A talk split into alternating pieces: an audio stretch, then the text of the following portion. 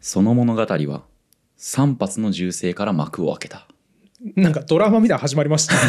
いや違いますよ。マイナー。あマイナーの話、ね、マイナーの話します。はい。はいはい。前回の辞書物語の続き。続きですね、はいはいはい。えーちょっとおさらいしておきますと OED オックスフォード英語大辞典っていう超でかい辞典を作るプロジェクトが立ち上がって、うんえー、と前回は編集主幹の、えー、とマレーさんの話をしてきました。うん。でそのマレーに用例をめちゃくちゃ送りつけてくる謎の人物がいたんですけど、まあ、その男の話を今からします、なので前回見てない方は前回から見ていただかないと多分ちょっと分かんない気がします。そうですね。リンクは概要欄とか YouTube の方は右上とかに出ております、その銃声はうん。ロンドンの、マえっとランベスというところで鳴り響いたようですね。はいはいはい。はい。えー1872年2月17日の土曜日の、げえー、と月夜の午前2時過ぎの話でした。うん えー、と教団に倒れたのはレッドライオンビール醸造所で働くジョージ・メリットさん。うん彼が、まあ、銃殺されたんですね。うんうん 彼は残念なことに妻のイライザとの間に6人の子供がいてはいはいそして7人目の出産も控えていた。うん。そしてさらに貧しい家庭で生活も苦しかったと。はいはいはい。稼ぎ頭の旦那さんがうん。突然教団に倒れるわけです。うんもう悲しすぎる。うんそうですね。うん、で、えー、とその日出勤しようとしてたんですって。うん。このメリットさんは。えー、と隣人に起こしてもらって、えー、とその早朝勤務に出かけてったら、うんうん。規制が聞こえてくるんですね。ほう。でこう気づくと道中その自分に向かって怒鳴りうんそして狂ったようにわめき散らしながら追いかけてくる男がいた。怖いね。怖いでしょ。うん。で、えっと恐ろしくなって逃げたが男はメリットさんを追いかけ回した挙句メリットに発砲します。ほうほうほそして、えっと3発撃たれてメリットさんは生き絶えます。うなるほど。それが撃った男がえっとマイナーですね。うんうんうん。その時37歳でした。はいはいはい。マイナーは警察の取り調べに対して、えー何者かが家に押し入ったので追いかけ回したが間違って別の人を撃ってしまいましたと供述していました。うんうだん。からメリットさん撃つつもりはなかったんだけうんうど、ん。ななんかこう家に入ってきたやついたから追いかけ回したんだとうん。言ってたんですね。そしてこれは全てが妄想でした。えらい迷惑なやつですね。はい。うんうん。というのが、えー、とメリットさんのこの殺人犯になるまでの話ですね。メリあマイナーごめん、がねメリ ごめん全部 M で始まるからさ マレーもマイナーもメリットもさそうだね。難しいんだよ。ごっちゃごちゃになりますそう、ねごめんなさい。そうマイナーさんがですねはいはい。殺人犯になるまでのうん。話です、マイナーさんのでも生まれ気になりますよね。うん。この人ね実はこれ今イングランドの物語だったんですがえっ、とあスコットランドか？まあちょっとあのイギリスなのあそこの話だったんですけど、はいはい。彼はねアメリカ人なんですね。あそうなんだ。はい。で当時そのイギリスにアメリカの人が来てるってそんなにケースとしては多くないと思うんですけど今ほどね、うん。逆ですもんね動きとしては。そうですね。イギリスの人がアメリカに行ってる感じですもんね。う。ん。うんうんえっとねこのねマイナーはですねアメリカの名家の血を引いてるんですよ。ほうほうほう。そしてドインテリ。なので、えっと軍医なんですね。うああお医者さん。はい。そして陸軍単位まで上り詰めてるんですよ。え？だいぶ偉い人？だいぶ偉い人。どれぐらい偉いかちょっと分かんないけどすげえ偉い人なんですとりあえず。陸軍大尉えっ、とえっ、とねごめん陸軍の軍医隊。位はあはあ。軍医の中の隊。位はあはあ。までまああんまよくわかんないけど。分かんないけど偉偉そうですね。なん出世してるんですよ。うん。えこのマイナーさんうんの趣味は読書とうん。水彩画を描くこと。うん。だからすごく繊細な方だったんですって。そんな感じしますね。はい、で彼を狂わせた可能性が高いのは戦争の体験だったんじゃないかと,、えあー、とこの博士と狂人ですね。この種本では言われています。あはいはいはいはい。えーどういうことかっていうと,、えーとですね、一番辛かったのは、えーとですね、あれだ。あの脱走兵。うんうん。脱走兵に対して処罰があったんですって。その、えー、とアメリカの、えー、と軍隊の中で。うんうん。で、えー、とその夜勤を押すという、えー、と処罰があってはいはいそれをマイナーがやらされたらしいんです。はあこのタイミングからうん。どうもちょっと、あのマイナーがおかしくなり始めたんじゃないかと言わうれて。る、ん。夜勤ってあれですよね。要するになんか熱い金属みたいなやつ。熱したやつを人の体にジューってやるやつ。そうそうそうそうそう素肌に押し押すやつですね。怪人味があるやつですね。そうそうそうそう あれですねあのエスポワール入るときにジュッてやられあ違う？ん？違うわ。地下入るときだっけ？地下入るとき地下入るときにジュッてやられるやつ。やられたやられた。そうそうそう。あれですね。なるほどなるほど。でえっ、とこの辺りからそのえっ、とマイナーさんは精神に異常をきたし始めてずっとその同僚が俺の悪口を言っているっていう被害妄想にとらわれ始めうんうん同僚に決闘を申し込んだりしたうん。なんかいいですね。ちょっと昔の感じがしますね。そうそうそうそんんで、えっと1868年の報告書には、えっとモノマニー、えっとこれは一つの問題にとらわれる精神異常っていう病気がもう記されていて病院に送られたとうんうんでだけども治りそうもないのでもう退役軍人になったんですって、うん、なるほどなるほど。はい、で、えっと1年ほどヨーロッパで過ごすつもりだった。うん。と,、えっとだから多分気晴らしなのかな？アメリカじゃなくて、えっとヨーロッパでちょっと,、えっとこの治したいとこのび精神異常を、うんうん。ということで、えっとロンドンへ向かったんですね。うん。水彩画もあ水彩絵の具も、えっと本もうん。鉛筆もイーゼルもそして銃も持って行っていたと。うんうんうん。いうことで、えっと彼はロンドンに向かいます。なるほどね。えっ、とでロンドン警察は実はこのマイナーのことを以前から知っていたみたいおで。はい、あのっていうのも、えー、と警察の人に苦情をずっと訴えてたみたいなんですよ。うんアイルランド人の民族主義者が、えー、と結成した、えー、とフェニアン・ブラザーフットっていう組織から送ら送り込まれたメンバーが夜間家に入り毒を飲ませようとする だいぶ妄想がいってる感じしますね。それから、えー、と窓から、えー、と窓や屋根窓から入侵入して屋根裏に隠れてるうんっていう苦情をずっと訴えてたみたいなんですね。やべえやつじゃないですか。はい、だからマイナーはおそらくそのそいつらを銃殺すする気満々で、うんうんそのこうスタンバってたっ。ぽいんですね。でだけどまあその警察はそれをこうなんだ聞く耳を持たなかったので、えー、とこういうじ、えー、とメリットさんが殺害されるという事件が起きてしまったと。うんうんで、えー、とこれ裁判があったんですけど精神異常が認められて法的に無罪になりうん保護処分となったと。うんうんだから、えー、と彼は有罪判決が下りなかったんですね。うん。でということでさあのさっきの前回のところに出てきた、えー、と刑事犯精神病院うんうん。に送られて、えー、とそこでの生活がスタートするんです。なるほどなるほど。でさっき言ったんですけど名家の血を引いてるんで彼全然お金に余裕があるんですね。うんうん。なので、えー、とその比較的快適な病棟に送られたしそれからそのアメリカの軍人年金がもらえるので、うんうん。この資金で、えー、と例えば資料とかを買えるんですよね。はいはいはい。で、えー、とということで画材も部屋に持ち込み、うん。えー、と水彩画を描いたりそれから読書を、えー、とするっていうような生活をしてたと。精神病院の中でですね。中でですね。はあはあ。はい。でそれからその後に例えば書店に注文して本を届けてもらうようになるみたいな、うん。最初はそのうちにあるあの本取ってきてみたいなレベルからスタートしたんですけど、うんもうだんだん要はパシるみたいな感じで、ね、ああなんかいいですね。優雅な暮らしができてますね。精神病院の中でも。はい。誰か言ってましたよね。あの最も読書が集中できる場所は独房だみたいな。はいはいはい。誰だっけ？これをいやあの元ネタは知らんですけどあの漫画家の鹿川祐希先生が、はい。バーナード城曰くの中で書いてました、ね。あそうなんだ。獄中が一番読書はかどるに違いないから 投獄されたい。堀江貴文さんとかもねあの、うん。獄中でめちゃめちゃ漫画読んだみたいな本出してましたね。ああ出した出した。うんすげえ読めるんでしょうね多分そうですね。語略が少ないから 楽しく感じたりするのかもしれないですねだからインプット奴隷の水野さんとしては精神病院行くといいんじゃないですか？確かに集中する読書環境を求めてわざわざ旅行とか行っちゃうぐらいですかそうらねそう温泉2日こもったとか言ってましたもんね。確かにねじゃあこれからあの今度夜規制を上げて追っかけましていいですかそれはぜひやめていただいて。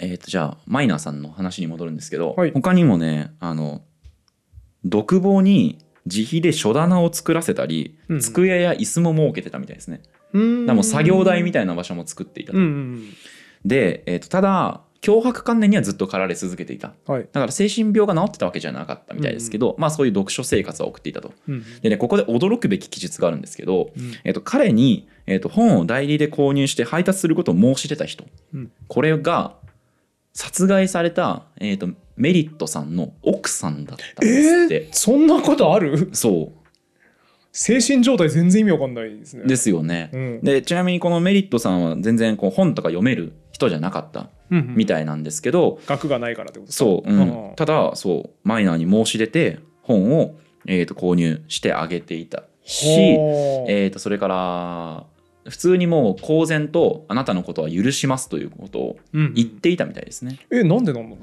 う？うんと確かねこれでもちょっとあれなんだよな。あのこのごめんなさいちょっと話脱線したんですけどこれ本とそれから本を映画化した、うんうんえー、と映画もあるんですけど博士と狂人ね。博士と狂人そう、うんうん。映画版だとえっ、となんかね例えばですけど資金の援助を申し出るけど、うん。最初は断られるんだけど、えー、との最終的に受け入れてくれるみたいなシーンとかがあったんですけど、うん。ちょっとこの本の中にその記述があったか分かんなくてつまり映画にの中での脚色だったのかもちょっと分かんなくてえー、とあんまり詳しく書かれてなかった気がするんですけど、どうんうん。ただそのメリット夫人はそうやって、えー、とマイナーに対して、えー、と普通にこう積極的に交流をしていたと。うーん不思議だなただし2ヶ月3ヶ月しか続かず飲酒にふけるようになりました。ん誰が？夫人が？夫人が。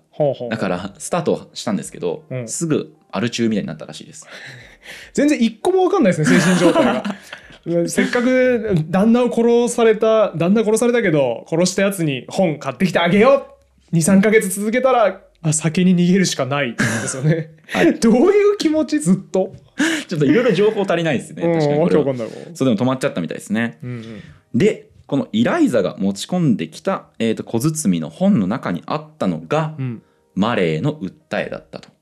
うん。つまり、うんうん。特殊協力者を募集しますという、えー、と小さな紙だったと。はあはあはあここでマイナーは意気込んで応募すると。つまり、えっと、自分が殺害した男性の奥さんが持ってきた本によってマイナーは OED と出会うんですね。うんうん数奇な運命っぽい。はい、うん。ただこの本の著者によるとどうもさすがにそれできすぎてないっていう疑問を呈してました。うんうんうん。まあだから、えー、とちょっと分かんないんですが、えー、と一説によるとみたいなレベルで、はいはいはい。うん、あのそうやって、えー、とマイナーは OED の編纂に足を踏み入れていくと。うん、やっぱそっちの方が面白いんでそういうことにしときましょうとりあえず。デマを広げるのちょっと嫌だから 一応ちょっとあのエクスキューズつけてください。そうですね。ははいい、わかんないけあのどねきちょ気になる方はこの現状を当たってください、うんうん時系列ごっちゃになっちゃうんですけど、うん。マイナーがマレーに、うん。殺人犯が編集主管に大量にこの用例カードをうん。うん送っていくと,、えー、とこいつめちゃくちゃ資質あるぞっていうことに気づくんですね。ほうほうまあ、いい大学出てるし、うん。本ものすげえ読んでるし、うんうん。そして仕事も的確だったんですって。あだから協力者として理想なんですね。理想だったんですって。うん。だから、えっ、と、えっ、と、マレー編集主幹は、えっ、と、資料をこう送って、うんうん。あの、これもちょっと集めてきてくださいみたいなリクエストも出したりしていたということみたいですね。で、えっ、と、マレーはマレーで、うんもう、その、やべ、これ OED に集中してやっていうことで、うんうん最初は教員の仕事を続けながら片手間で、うんえっ、と、辞書の編纂をしてたんですけど、うんうん辞めちゃう、教員の仕事を。あそうか副業で最初やってたんだやってました。はいあ。ーえ辞めマレーってあれですよねあのすごい天才だったから天才だった人。なんかちょっと言語界隈に来なよみたいな、はい。になったけどその後も先生をやってたんうん、ですか？みたいですね。ああそうなんだかなりまた時を進めますけど、はい。えー1884年にはそして念願の第一冊が完成したみたいです。うんこれは、えー、と編集し演算主幹にマレーがなってから5年以上経っていて、うんうん。えー、とトレンチあのウィキペディア構想をぶち上げた人の講演から27年が経っていました。だいぶ行きましたね。だいぶ行きました。はい。あのそのファーニバルがあのやったけどうまくいかないみたいな期間とか含まれてるんで、なるほどなるほど。はいえー、とということで、えー言語学会により収集された資料にも主に基づいた歴史的原理に基づく新英語辞典が完成します。第一冊、うんうん。おおできたんだ。後の OED の第一冊ですけどね、これ A あのつまりあの「あ」「あ」「ブック」の「あ」ですね。はいはいからどこまでいいけたと思いあます。あはいはいアルファベット順でアルファベット順のってこ ABCDEFGHIJKLM のとはいはい。A からどこまでいったと思います？ちょっと待って何年作って完成したんでしたえっ、っけと5年書きました。書5年かれました。はい。5年かけたんでしょ？はい。ってことはひさすがにある程度いってるうんうん。G ぐらいまでいってるんじゃないです ABCDFG か、うん、残念。正解は A からアントまで。アリまでです 全然進んでないです。じゃあ進んでるんですよこれ。アントまで？進んでるんですよこれ。全く進んでないように見えるななるほど。あのえー、とこれはマレーの10回なんで10回なんですが、うん。1日30語が目標でしたと。うんうんただアプルーブのようなこれ承認するですかね、はいはいアプルーブのような語で1日の3 4分の3を取られるようなことがあったと言ってます、なんでだろう？アップループ難しいのかな？うん、例えば意味が複数あるとかうん。語源を特定しようと思って大変とかえー、となんか思ってたのと違う用例があるとかはあはあわかんないですけど例えばじゃあシェイクスピアがえっ、と approve ってもしかしてこういう感じでも使えるかなっつってうん。使ったものが用例に残ってたりすると 一応その The Meaning of Everything なんで、うん。全てを残しておかなきゃいけないから。ああなるほどねということで、えー、と意味がすげえ多くなったとかってことですね。シェイクスピア余計なことすんなよみたいなね。あ、例えですよ。あくまでシェイクスピアが本当にそうしたか分かんないですけど、はいまあそういうような、例えば、イレギュラーっぽい要例も集めてこなきゃいけないのでうんうんうん、えーとそういうことしてると多分すげえ時間かかったんでしょうね。はいはいはい。でマレーはこの1冊目ができたところで、うん。あもう11年後には最終分冊、うん。つまりちょっとだ全何回になるか分からないけど、あのまあ最後まで出来上がるんじゃないかなって、うん11年後にはね、うんうん。っていうことを確信したらしいんです。はいはい。また途方もなく間違ってました。ああ、もうそればっかりですね。はい、えっ、と実際には44年かかりました。はいはい。ひどいな。でマイナーはマイナーで、えっと驚異的なペースで送り続けていて、うん毎週100枚ぐらい送ってくることもあったんですってうん、すげえ。用例カードをでただ1885年にマイナーは新たな妄想に取りつかれてしまいます。ほうほえっ、とそのブロードムア刑事犯精神病院の中でケーキを盗まれたとかう。うん。本を汚されたとか夜村人に虐待されたとか、うんうんえー、と感電させられたなどの訴えを始めて、うんうんうんまあ、つまりそのアイルランド人の、えー、と秘密結社みたいな人たちが僕にこう送り込んでくるみたいな、うんうんあの妄想からちょっと一段階また上がっちゃうんですはいね。はいはい。はいで、まあ、同時に言葉集めもまあしてたんですけどあの1901年頃には全く用例を送ってこないうんうん状態になっちゃったみたいなんですね。うんちなみにこの時にはマイナーはまたさらに病状が進行していて、えー、とどんな天気でもテラスを歩くようになったと。で、えー、と吹雪の時に歩いていたので注意したらブチ切れたらしいです。う。なんで？わかんない。わかんないですけど、もう取りつかれてる。もう俺はこれやるんじゃいっていうそうものそうそうそうになってるんですね。そう。なんでためんだっていう感じになったみたいなんですね。ということでここでまあその要例を送ってこなくなるので、うんまあ、マレー側としてはすごい痛手ですよね。うん、めっちゃ役立つやつだったのにってそう。超優秀なやつのそのモチベーション維持とかをちゃんとやってるのにもかかわらず、うんうん精神病が悪化したせいでストップしちゃうっていうのは、うんなんか皮肉ですよね。そうですね。でもそこはだって関与できないですからね。そうどうどうしようもないですねしかも会おうと思っても拒まれるわけで、そうだね。まあ、ただ、えっと、あの1回目に面会したって言ったじゃないですかあの、うんえっと、実際に訪れてなんか赤レンガの赤レンガのそのはいはい。薄暗いところで会って、そこから交流は進んで何回かこうあのマレーが訪れて、うん。マイナーと一緒に雑談するみたいな、はいはい。えっと、シーンもあってほうほう。この「博士と狂人」うん。映画バージョンですね。うん。映画バージョンのところでは、えー、とそのマイナーとマレーが、えー、とそのブロードムア刑事犯、えー、と精神病院の中で、えー、と歩きながら広場みたいなところ歩きながら、うん語源うんちくをずっと語り合ってるシーンとかがあっておおいいですね。僕はここでもう絶叫せんばかりに喜びましたね。ちょっとしたゆる言語学ラジオみたいな そうそうそうそう その刑事犯精神病院の中でうん繰り広げられてましたね。素敵。そなんかいいなう。なんかこの単語とか言ってめっちゃむずい単語とか出すんだけど、ああはいはいうんあれねみたいな、それはこのなんかなんとかっていう本の難章に出てくるこれでみたいなこととかをマイナーが言うみたいな、わあ素敵。そういうシーンが確かあって、はいはいはいグッときましたね。うんいいですね。で、えー、と1902年事件が起きます。うんマイナーが自身のペニスを切断します。だいぶ頭おかしくなっちゃってますね。うんもう衝撃ですよ。うんうんしかもこれだってぐ医者ですよもともと。うんああそっかそうだね。なので見事にあのちゃんとね錯血っていうのかなその血が止まるようにこううんうん多分根元を締めて、うんでその後にえっ、と何だったっけな何か忘れたけどナイフかなんかでそ自分のうわーペニスを切断したと。怖っはいはい。そう怖いですよね。うんで、えー、とこの数日前から、えー、とこのペニスの切断は、うんえー、と計画してたと思われるうんみたいですね。なんでこれでも切っちゃったんでしょうね。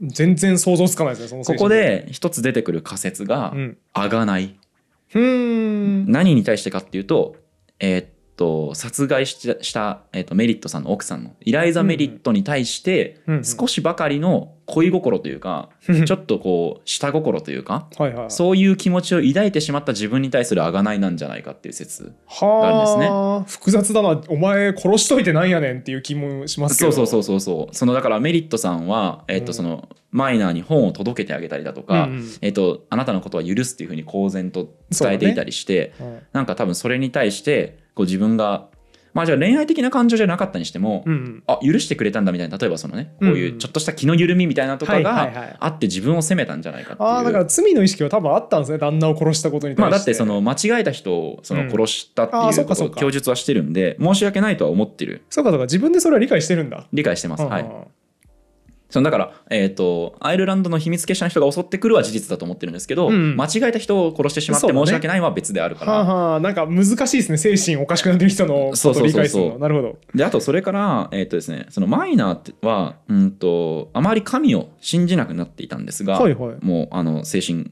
が異常をきたしたあたりから、うんえっと、マレうん。ー編集主幹うん。会いに来た時とかに2人で話してた時にうん。だんだん神を信じるようになったんですって。でその結果その、えー、と自分が生み出したこの、えーと神の厳格な論理でマイナーは自分を裁き始めたと。いうようなことがここに書かれていて。つまりその自分は不幸な人間などではなく恐ろしい習癖と,、えー、と傾向を持った堕落した人間だと自分を断定したと。うんうん。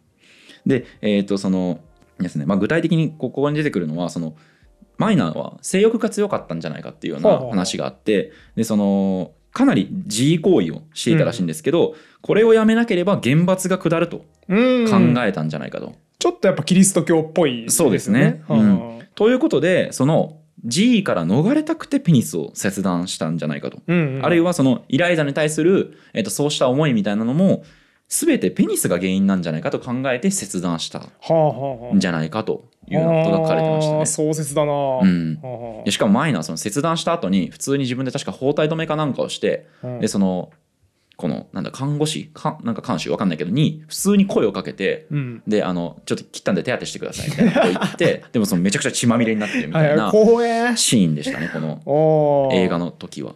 めちゃめちゃ怖いんですよ。はあはすげえなイライザに対してはこういう気持ちもあったかもって書かれてたのは、うん。うんとお互いに慰め合いながら多くの意味で同じように不幸に陥ってた2人が気持ちを通じ合っていたうん。とは考えられないかっていうようなこともここの本に書かれていて、だからそのイライザに対して「いやーあなた不幸ですね。僕も不幸なんですよね。同じ立場ですね」っていう気持ちが少しでも湧いてしまったんじゃないかみたいな。お前が旦那殺しといてなんやねんってことですね。あマイナーに厳しいですね。うんもういやだってそうでしょ。旦那殺しといて「いやお互い不幸な身の上になっちゃいましたね」はどの面下げて言うんだっていう気します。あー僕ねもう映画も読んでこれも読んでるからもうマイナーはマイナーでちょっと感情移入っていうか、ね、ああそうね。そうなんか同情してしまう自分もいるんですよね。なるほどえっとで今のペニスの切断があってから、うん。えー、と数週間後数ヶ月と衰弱がどんどん進行していくんですね。で、えー、と風呂場で転倒して怪我してからもうマイナーは完全にもうただの悲惨の痩せた老人に過ぎなくなったはいはい。みたいかわで、はいそう。うん。なので故郷に返すことにしたんですって。うんうんでそこで問題が起きます。はい。マイナーはその辞書の用例を送ることとか、うん。それから趣味のフルートとかうんも趣味だったんですけど、うん。えー、と絵はやめてなかったみたいなんですね。なるほど。あのほらさっき話したじゃないですか。自分の部屋でうん。イーゼル立ててこう水彩画描いてるよっていう話とかさっきしたと思うんですけど絵はやめてなくってでこれをこの皇太子妃宛てに出来の良い絵を送ろうとしたらしいんですよ。はいはい。でだけれどもその看守がまあ認めなかったんですね。その、うん。えー、と精神病院の中のトップが。うん。でそれに対してまあ激怒すると。うんで、えー、とマイナーは無視してアメリカ大使に手紙を書いちゃうんですね。うんだいぶ行きましたね。そはあうで、えー、と結構アメリカ大使もマイナーがその立派な人間だっていうことを認識したんで気にかけてたみたいで、大使館とか領事とかが、うん。えっとそのそれでこうなんかアメリカ側を送ったれみたいな。うんうん。でちょっとこう国の間で揉めるみたいうな。わーすごい外交問題にまでそうそうそう。そう発展してますね。でだけれどもやっぱり認められなかったんですよ。うんでじゃあ絵を返してほしい。っていうふうに、えー、と弱々しい筆跡でうん。マイナーが要求すると、うん。え実は紛失したと告げられてめちゃくちゃ落ち込んじゃったみたいですね。その出来のいいものだと思ってうん。るわけだから、うん。それはその存在に扱われて亡くなったってことにすごくショックを受けたらしいですね。うんうん。でこの一件でマイナーの諸々の得点を剥全て剥奪することが決定しうん。決定されて、ほマイナーは、えっと、そのフルートもそれから絵も全部取り上げられてしまうんですね。うはいえどういうこと？だなんでそんな怒りを買ったんですか？別に皇太子妃に送ろうとして絵を、うん、でそれがなくされたって被害者じゃないですかえー、とだから送ろうとしてでアメリカ大使に手紙書いて、うんうん。その大きいものにしてとか、はいはいはい。それからその大使に送んなよみたいな、はいはいはい。そのっていうようななんだあのごごたごたがあって。あ面倒ごと持ち込んだからお前ダメってそうことね。そうそうそうそうということで、えー、と全てのそのえー、と絵描くセットだったり、うん。フルートだったりが剥奪されるんですけど、うんうん。同時にアメリカにも帰れないことがここで決まっちゃうんですね。そうだ。から特典として帰るっていうのもまあある種のその特典として用意されてたのが、うん。あのまあ、そんな無茶するんだったら返さないからな、はいはいはい。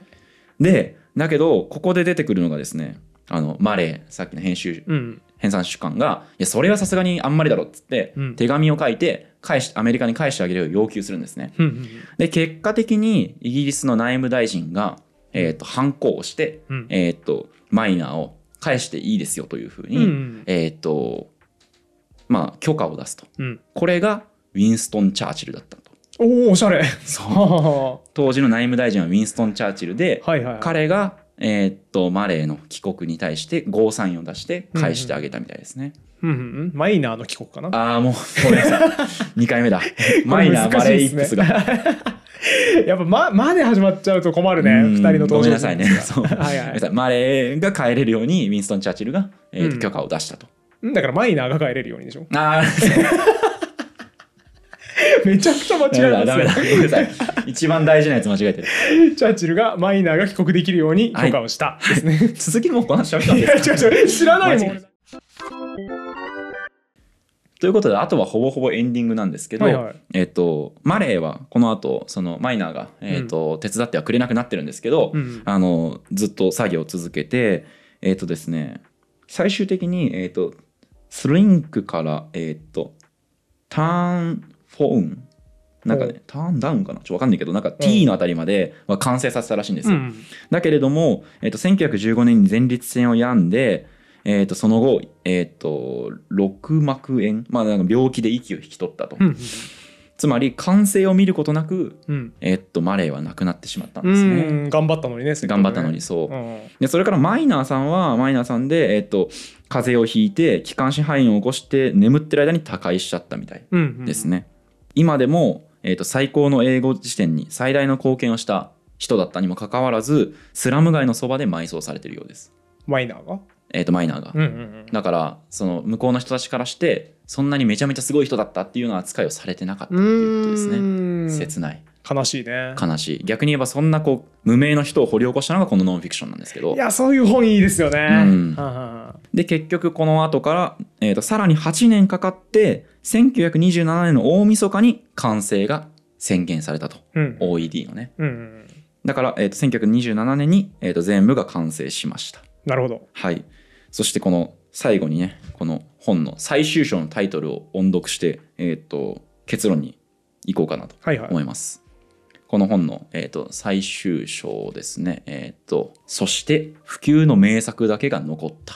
ほう。と言って最終章に行くんですね、この本。はあはあ。辞書ってこと？そう。はあはあはあ。だから2人とも亡くなったんですけれども、マレーもマイナーも亡くなったんだけれども、普及の名作だけが残っうん。て物語が終わっていくと。いう本ですね、これ。うん。僕あの「ちはやふるの」っていう漫画あるじゃないですか、はい。百人一首の。あの漫画でこうなんか独自の表現だなって思ったけどすごいグッときた言葉があって、うん。えー、と結晶するっていう動詞が出てくるんですよ。そんな日本語ないですよね。多分ないと思う。うん。結晶化するとかならあると思うんですけどうん。えー、とそのなんかねちょっとうーんと曖昧なんですけど、まあ、その努力の結果が結晶したみたいな使い方をされていて、まあまさにこの2人の交わることのない2人が交わって、えー、と起きたこれはまあ結晶なんじゃないかなと思って、うんうん歴史的偉業としてこの交わることのない2人が交わってオックスフォード大え英語大辞典という形で結晶したんだなってはいいうふうに、まあ、今回いろいろ資料を読んでて思いましたね。うんそうだね。うん、でねこのねこの本のね解説がめっちゃいいんですよ。最後の巻末にある、うん。えー、と書評家の豊崎由美さんが解説寄せてるんですけど、うん。もうちょっと彼女の言ってたことそのまま読み上げるっていうかこうバーッと喋ってってもいいですか？はいすげえいいんですよ。うんえっと狂気という檻から出られなかったマイナーは悲劇の人物かもしれない。うんでもマイナーが精神病院に幽閉されていたからこそ作業に打ち込める時間があったのかもしれない。うん彼が治癒していたら OED は果たして完成していたのだろうかう。んうんで痛ましいアイロニーかもしれないけどしかしその皮肉が後世にもたらした、えー富は少なくとも OED を利用する人にとって計り知れないほど大きいのではないだろうか。うん。と言ってるんですね。素晴らしいですね。素晴らしいですよね。あだからここの本の扉には、えー、と GM を忍んでっていうふうに、えー、とこの本のスタートですね。最初の扉ページに GM を忍んでってこうやってうん。出てるんですけど、この GM っていうのはジョージ・メリットですねつまりマイナーが冒頭でロンドンで殺した人ですね、はいはいはい。だからもしマイナーがメリットを殺していなかったらどうなってた？んだろうかと,、うんえー、とここにもまた歴史のアイロニーがある。うんって言っていて。うんうんうんなんかああグッときますね。解説としてねもう最高ですよね。そうだね。つまりこの豊崎さんはいろんな物語がある中で、えー、と殺人犯が人を殺したからこそ OED ができたっていうこのパ、えー、と皮肉にすごく注目していて、うんうんうん。いやーいいとこ目をつけるなというかね。そうですね、うん。なんかいやなんだろうな。なんかそういうのありますよねその。あるある絶対良くないことなんだけどその良くないことによって生まれた良いことみたいな、うん。なんかランダム性みたいなところですよね世の中の。ありますね。だから結局この70年完成まで70年っていううん。うん一人では作りきれなかったとてつもなく長い巨大なプロジェクトの、うんうん。えっと、起点のうちの大きなものっていうのの中には一人の男の死があったっていうことですよね。はあはあはあいやーそう思うとね本当このなんていうんですかね OED を、えー、と読んだりもしする機会があるともう思い出してしまいますよね。なんかもうこのうん。多くの人間の努力とそして一人の人間の死があってできたものなんだなっていうそうですね。その結晶なんだなっていう気持ちになる。あのアインシュタインの言葉で、はい。結果というものにたどり着けるのは変質鏡だけであるっていう言葉があっておお僕めっちゃいいなこれと思って、うん。なんかなんかやっぱ行かれてないと無理なんですよね。でかいものを作るためには、でまさに最初その水野さんが言ってた OED がある世界というものがみんな想像できてないはい。わけでそれに尽力し続けるのって狂気じゃないですか狂気ですね。だからやっぱ強靭じゃないとダメなんですよねそうですね。うん。狂人がね歴史を作ってきたんですよね、うんときっと、思うなまあ、実際あの剣坊先生だって相当なあの狂人って言っていいのか分かんないけど。怒られそう怒られそう。うん怒られますけどそうなんですかあの、うん。ぶっ飛んでる人ではありましたからね,、うんそうですね。あのご飯中ずっと幼霊採取しているとか。あーやっぱ変質鏡じゃないとダメですね。結婚式の主賓で招かれたのに道中で幼霊採取初めて遅刻するとか、うんうんうん。外れてますよね何かが。やばい。堀本さんはちょっと今回聞いてみてなんか他に足したい感想とかがあればどうでした的うな。ん。まあなんか部分切り出しになるんですけど、はいはいやっぱそのマイナーがうん、自分のペニスを切り落としたっていうのを、やっぱ真面目な人って大変だよねっていうのがあってーうんうんうんその言うたら多分彼の中にキリスト教の規範がいっぱいあってそうですねなわけじゃないです。かはい。でそれをこう考えすぎて切り落とすしかねえなおちんちんって思う、なんか急にチンプになったな。あの漫画「悠々白書はい。」の中で、はい。あの潜水忍っていうキャラクターが出てくるんですよ、主人公浦飯祐介の先輩に当たるやつはい。で霊界探偵として割といい仕事をしてたんだけど今度逆が魔物側についてしまって、うんうん。えらい大虐殺を計画しているとはい。でそれを見た主人公は真面目なやつっていうのはたちが悪いな極端から極端に走り上がるああ。っていうことをう。言うんですよ。はいはいはい。なんかそれだなマイナー博士。示唆に富む。そうですよね。だってエリートとして歩歩み続けて繊細な心を持っていて文化的な趣味を持っていた人ってのが逆側に触れてった実例ですもんね、簡単に逆側に触れちゃうんですよねやっぱ。そうかそうかなるほどね、まあ、ここになんか人間の妙があるんですよね。うんと思う本当に。なんかだからといってじゃあ中庸がいいのかというと偉業を達成するのはきっとね。いやそうなのよ。うん。変質教じゃなきゃダメだからやっぱり、ねなるほどな。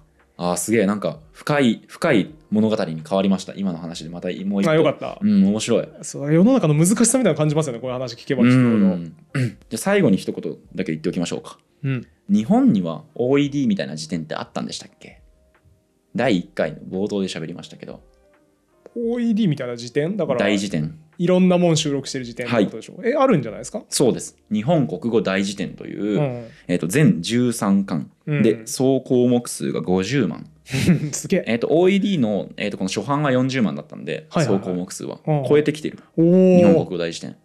当然この辞書にも物語があると思いませんか、いや絶対あるでしょ、ね。えうん、ちょっとしなんか調べたらまたこれ話したいなって気になるんですよ僕も、うん。そしてこれはちょっと下調べとかしてないから全然何にも概要がわからないんですけど、はいはい。まあ、どんな人が作ったかぐらいまでは頭に入れていて、うんまあ、その人の評伝とかがあれば多分作れるうんはずだし、絶対にドラマがある、うんうんうん。きっとまた博士と狂人ではないですけどうん明らかに触れてる人たちのはいはい。物語が絶対あるはずで、またおちんちん切り落とすかもしれない どこ期待してんだよ おちんちん切り落とし物語じゃないですかこれ。違うよ。